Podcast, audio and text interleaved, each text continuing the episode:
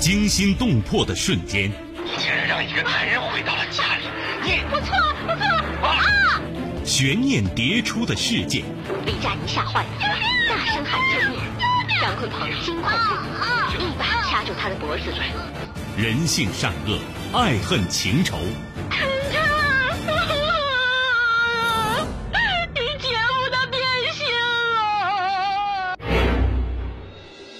谁是你今生难忘的人？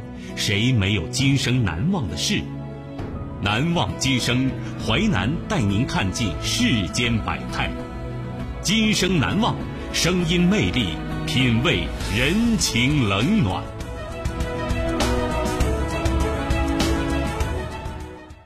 欢迎您收听《今生难忘》，我是淮南。事件回顾，时间：二零零七年。地点：江西。人物：金兰、罗红、张健。事件：现代潘金莲的杀夫计划。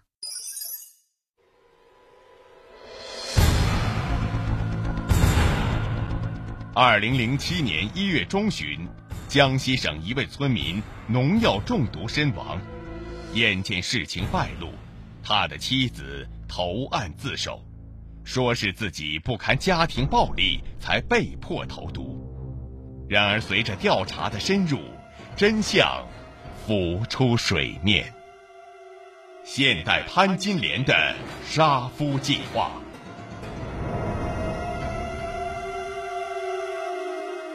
夫妻渐行渐远。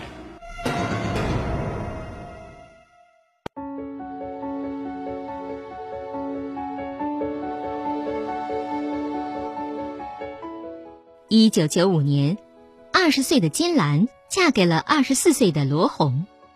对于这门亲事，无论是金兰父母还是自己都比较满意。她是山村人，能够嫁到镇上去，怎么也是面子有光的喜事儿。刚结婚，罗红对自己长相俊美的妻子还是蛮疼爱的，重活不让她干，有好吃的给她留着。金兰美滋滋的过了一段小媳妇儿的好日子。随着第二年大女儿出生，罗红脸色不再那么好看了。在农村，不孝有三，无后为大的习俗中，罗红对金兰挑剔起来，而金兰也对自己当初选择有了后悔的念头。罗红虽说是镇上人，可除了和哥哥共住的一栋二层楼房，要钱没钱，要工作没工作。山里人还有份田耕呢，而他只能整天给人打零工，日子窘迫可想而知。这些都在其次，更让金兰堵心的是，罗红嗜酒，每次都喝得醉醺醺的。但是乡下女人嫁鸡随鸡、嫁狗随狗的思想，让金兰认命了。过了两年，金兰生下第二个女儿。这时，罗红已是暴跳如雷了。当时计划生育超生是需要缴纳社会抚养费的，第二个女儿被罚了八千多元，无疑让这个贫困家庭雪上加霜。罗红开口闭口都是骂金兰的话：“你说我养你有什么用啊？你个不争气的东西，光吃饭不下蛋。”金兰不敢吭声，尤其是罗红酒后，她不再像以前一样只会骂人。现在已经开始打他了。二零零三年初，金兰再次怀孕，所幸终于生了个大胖小子。看见儿子，罗红也是欣喜若狂，破天荒的在一段时间里滴酒不沾，整天围着母子俩身边转。金兰在儿子半岁后就开始四处打零工补贴家用，这个家实在是穷，三个孩子。还有罗红的老母亲需要养。二零零六年初，金兰到张建承包的脐橙山上干活，一切从这个时候开始改变。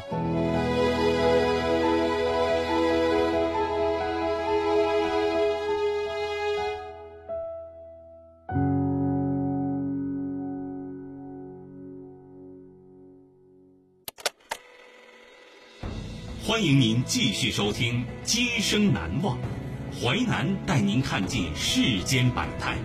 声音魅力，品味人情冷暖。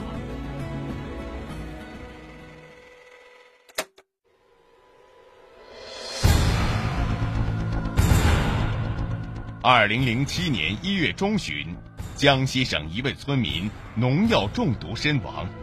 眼见事情败露，他的妻子投案自首，说是自己不堪家庭暴力才被迫投毒。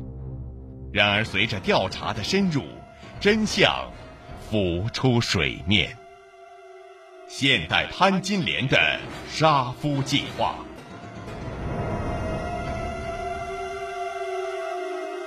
不能自拔的深渊。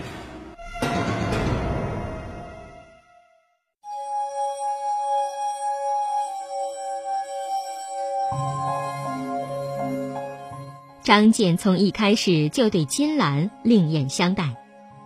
由于大部分青壮年劳力纷纷外出打工，留在镇上的都是一些中老年妇女，没有哪一个是金兰这种三十多岁的少妇。浑身透出成熟风韵。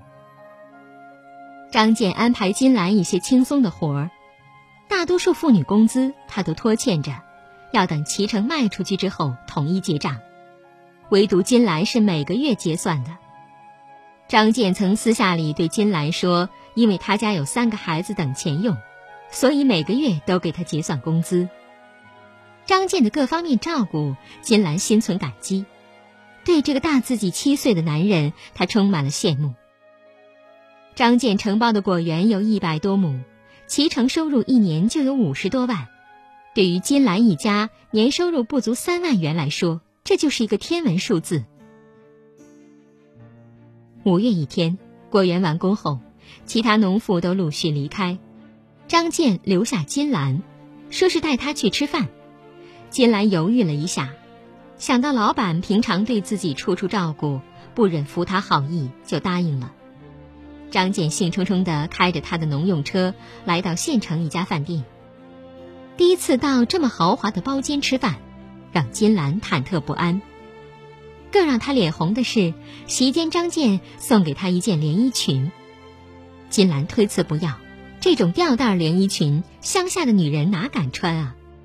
可张健一定让她收下。他真诚地说：“你这个身材，就适合穿这种衣服，那才能显得出你的美丽。”爱美是所有女人的天性，金兰红着脸收下了。想到自己丈夫和张健年纪差不多，可混的是天壤之别，又想到丈夫从来没对自己关心过，也没买过什么礼物送给自己，金兰脸色暗淡了。这一切没有逃过张健的眼睛。这个老谋深算的男人知道心急吃不了热豆腐。吃完饭后，他把金兰送到离家不远的路口停下。金兰带着那件连衣裙，慌忙回到家。好在丈夫还没回来，她把连衣裙藏在平常不太动的箱子里。那个晚上，她脑海中总是交织着张健和罗红的身影。对比着两个男人，他失眠了。此后，张健又陆续送了金兰耳环、项链、衣服。金兰在推辞几次后，就心安理得的接受了。眼见时机成熟，七月一天，张健开车把金兰带到县城的旅馆，说是要见收购脐橙的客商。客商可是没见着，张健却在这个旅馆里得了便宜。从那以后，金兰迷恋于这样的刺激，旅馆成了他们两个的幽会场所。金兰每次事后都告知自己不能陷入这个深渊，可每每张健一个眼神，他就魂不守舍，跟着上车奔赴县城。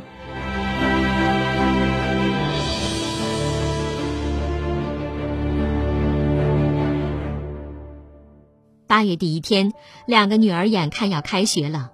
可丈夫罗红像没事人一样，一句也不提起。在乡下都是男人撑着一个家，金兰好不容易等到晚上十一点多，才等到喝得醉醺醺的罗红。眼看他要上床睡觉，金兰急了，问他：“孩子过几天就要报名了，你有没有准备好学费呀？”罗红没好气地说：“你就知道张口要钱呐？我不问你要钱，我问谁要钱啊？连孩子学费你都没准备，你还算是个男人吗？这句话刺痛了罗红，突然他从床上爬起来。你嫌弃老子不挣钱是吧？你有本事，你找一个有钱的主去！你个不要脸的！把金兰打了个眼冒金星。罗红在床上呼呼大睡，金兰哭了一个晚上。其实她这大半年在张建处打工，已经自己准备了孩子上学的钱。可是，丈夫根本就没想过孩子上学的事儿，她心如死灰。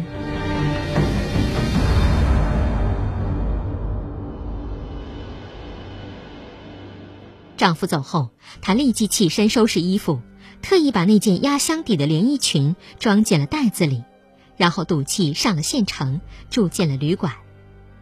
张健当即赶到旅馆，这个晚上，他穿上了吊带连衣裙，戴上耳环项链，浑身透出成熟妇人的风韵。张健迫不及待地扑了上去。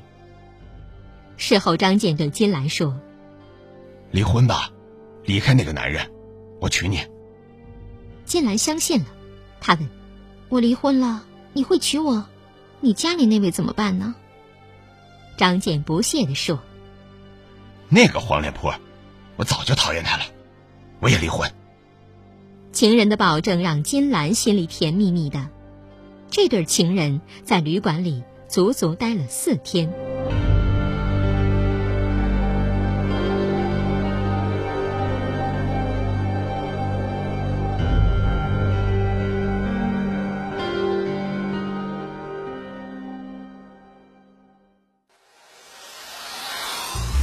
精彩的故事结构，新锐的声音制作，在纷繁复杂的真相与假象中，淮南用魅力声音解读世间百态，品味人情冷暖。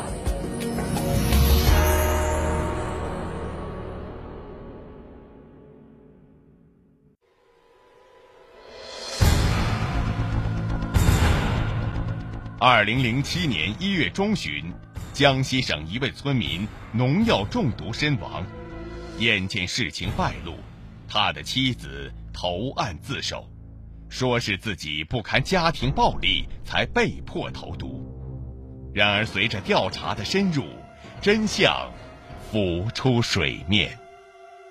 现代潘金莲的杀夫计划，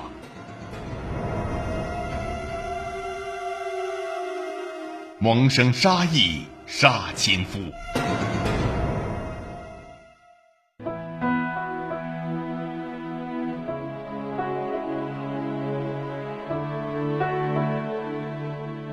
四天后，带着情人的保证，金兰回到家里。对于妻子的失踪，罗红已经憋了一肚子火。没想到，金兰第一句话就是：“日子过不下去了，我要离婚。”这话犹如火上浇油。罗红一肚子火噌的点燃，他暴跳如雷。那个野男人给了你这个胆子，回来敢跟老子提离婚？罗红一把抓着金兰的头发，左右转了几个圈儿，金兰也在他身上扯了几道血痕。以前不管什么时候，金兰只有挨打的份儿，从来不敢还手。没想到这次回来，居然敢跟自己对抗。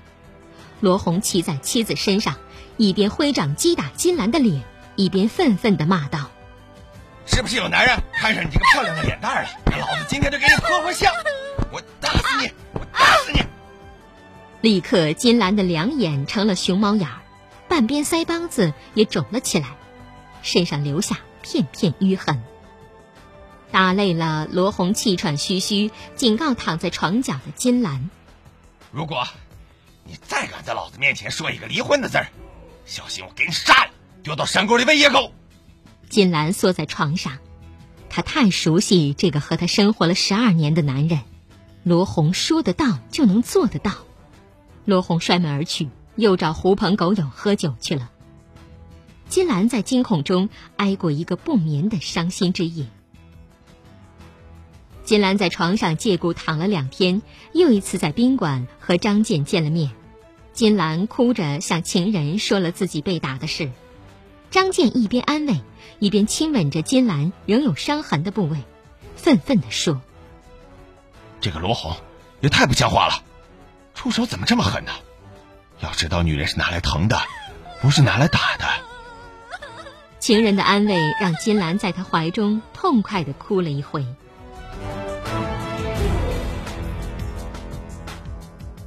说到罗红不肯离婚的事，两人都沉默了。张健足足抽了两支烟，然后把烟头丢在脚下，狠狠惨灭。忽然，恨恨地说：“他不愿意离婚，我们就干掉他。干掉他！”这几个字把金兰吓了一跳。要知道，他逢年过节连鸡鸭也不敢杀，哪敢杀人呢？他刚摇了摇头，张健就揽过他：“你要知道。”不把他解决掉，我们就只能这样偷偷摸摸。说实在的，我不想过这种见不得光的生活，我要光明正大的和你在一起。情人这番带着压力的话，让金兰横下心来，她可不能失去张健这个有钱又懂得体贴的男人。此后，张健和金兰密谋了几次做掉罗红的方案：一是张健驾驶摩托车把罗红撞死。可这样容易被交警部门查出来。二是用汽油烧死他，这样可以毁尸灭迹，但也不容易实现。三是找几个人在路上把罗红做了，可哪里去找这样的杀手，也容易被供出来。他们想了几种方案，均因不易操作而被一一否定。十一月，也许罗红意识到什么，他不准妻子再到张建的果园做工了。情人之间少了见面机会，度日如年。金兰心里越来越明白，不除掉罗红，她没有机会再和情人在一起。那一天，金兰偷偷来到旅馆，和张健匆匆的幽会了。但她不敢拖太久，生怕丈夫会发现。这次幽会，张健告诉她一个杀人方法：把剧毒农药涂在内裤上，人穿上后，药会渗透皮肤。随着血液运行，人会慢慢中毒死亡。金兰问他怎么想到这方法的，张健说自己以前给果树喷洒农药时发生过轻微中毒症状，幸亏发现的早。金兰这时已是满脑子除掉罗红的念头，他提议说罗红喜欢喝酒，这样就可以造成他酒精中毒死亡的假象。可回到家，金兰却迟迟不敢动手。转眼到了二零零七年一月十二号，因为一件小事，罗红又把金兰打了一顿。十四号，金兰和张健再次在旅馆会面，张健催金兰赶紧动手，不然金兰迟早会被罗红打死。情人的鼓励点燃了金兰眼中的怒火，不过他还是问了一句：“那那要是被发现了怎么办呢？”张健一笑。怕什么呀？这种杀人方法，别说咱们当地警察查不出来，恐怕全国的警察都查不出来。再说了，这穷乡僻壤的，死个人不就像死条狗一样？有谁能怀疑？十五号上午，金兰在一家农资店买了一瓶三百毫升的农药。晚上六点，金兰烧好洗澡水，将三分之一的农药倒在丈夫要换洗的内裤上。很快。罗红回来了，看到桌子上已摆好饭菜，更重要的是桌子上放着一瓶白酒，让他非常高兴。罗红心里想，以后应该好好对待自己的妻子，毕竟是个家嘛，吵来吵去家不成家也没什么好处嘛。这时金兰殷勤地让罗红先去洗澡，罗红因为挂念着桌上的酒，匆匆洗澡出来。不过他还是问了一句：“厕所里怎么有很大的农药味儿？”金兰心里一惊，脸色顿时苍白了，但她很快镇静下来，说是发现有老鼠，下午放了一点拌了农药的稻谷毒杀老鼠。罗红没有细究，他打电话叫了两个伙伴过来喝酒。罗红内裤上的农药已经干透，但还是能闻到气味。金兰灵机一动，倒酒装着不小心洒在丈夫腿上，把气味掩盖。几个男人喝酒喝到十点，罗红出现身体不适，上床睡觉，两个朋友也离开了。凌晨两点，罗红出现呕吐、腹泻症状，并出现大小便失禁。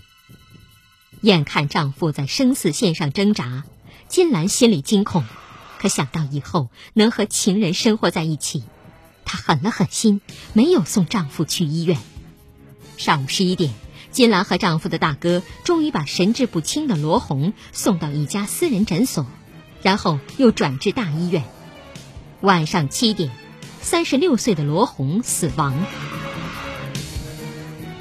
一个壮年男子突然离去，难道仅仅因为喝了酒？罗红的大哥不相信，坚持要做尸检。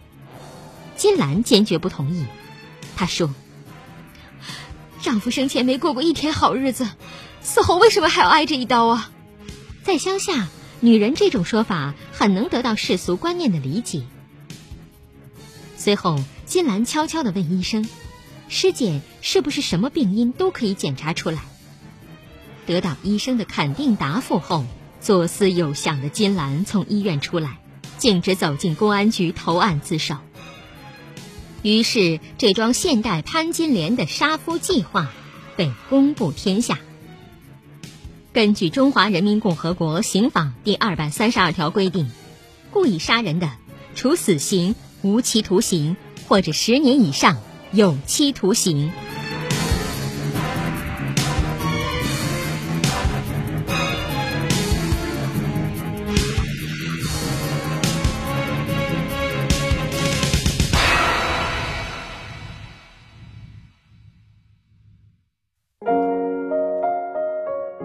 今生难忘启示录，罪恶比任何其他的病症更为严重，因为它侵袭的是人的灵魂。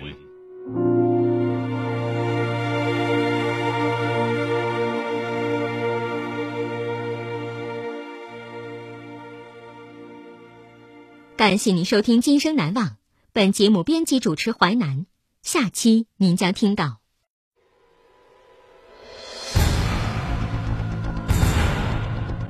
二零零九年八月二十五号，安徽省合肥市中级人民法院审理了震惊全国的华氏灭门惨案。惊天惨案发生后，警方很快抓捕了犯罪嫌疑人。是什么深仇大恨，让其制造了这样恐怖的惨案？偏执小伙为爱酿惨案，今生难忘。首播时间。周一至周五十七点三十分至十八点，重播时间周一至周五二十三点至二十三点三十分。本节目可以在吉林广播网、蜻蜓 FM 在线点播收听。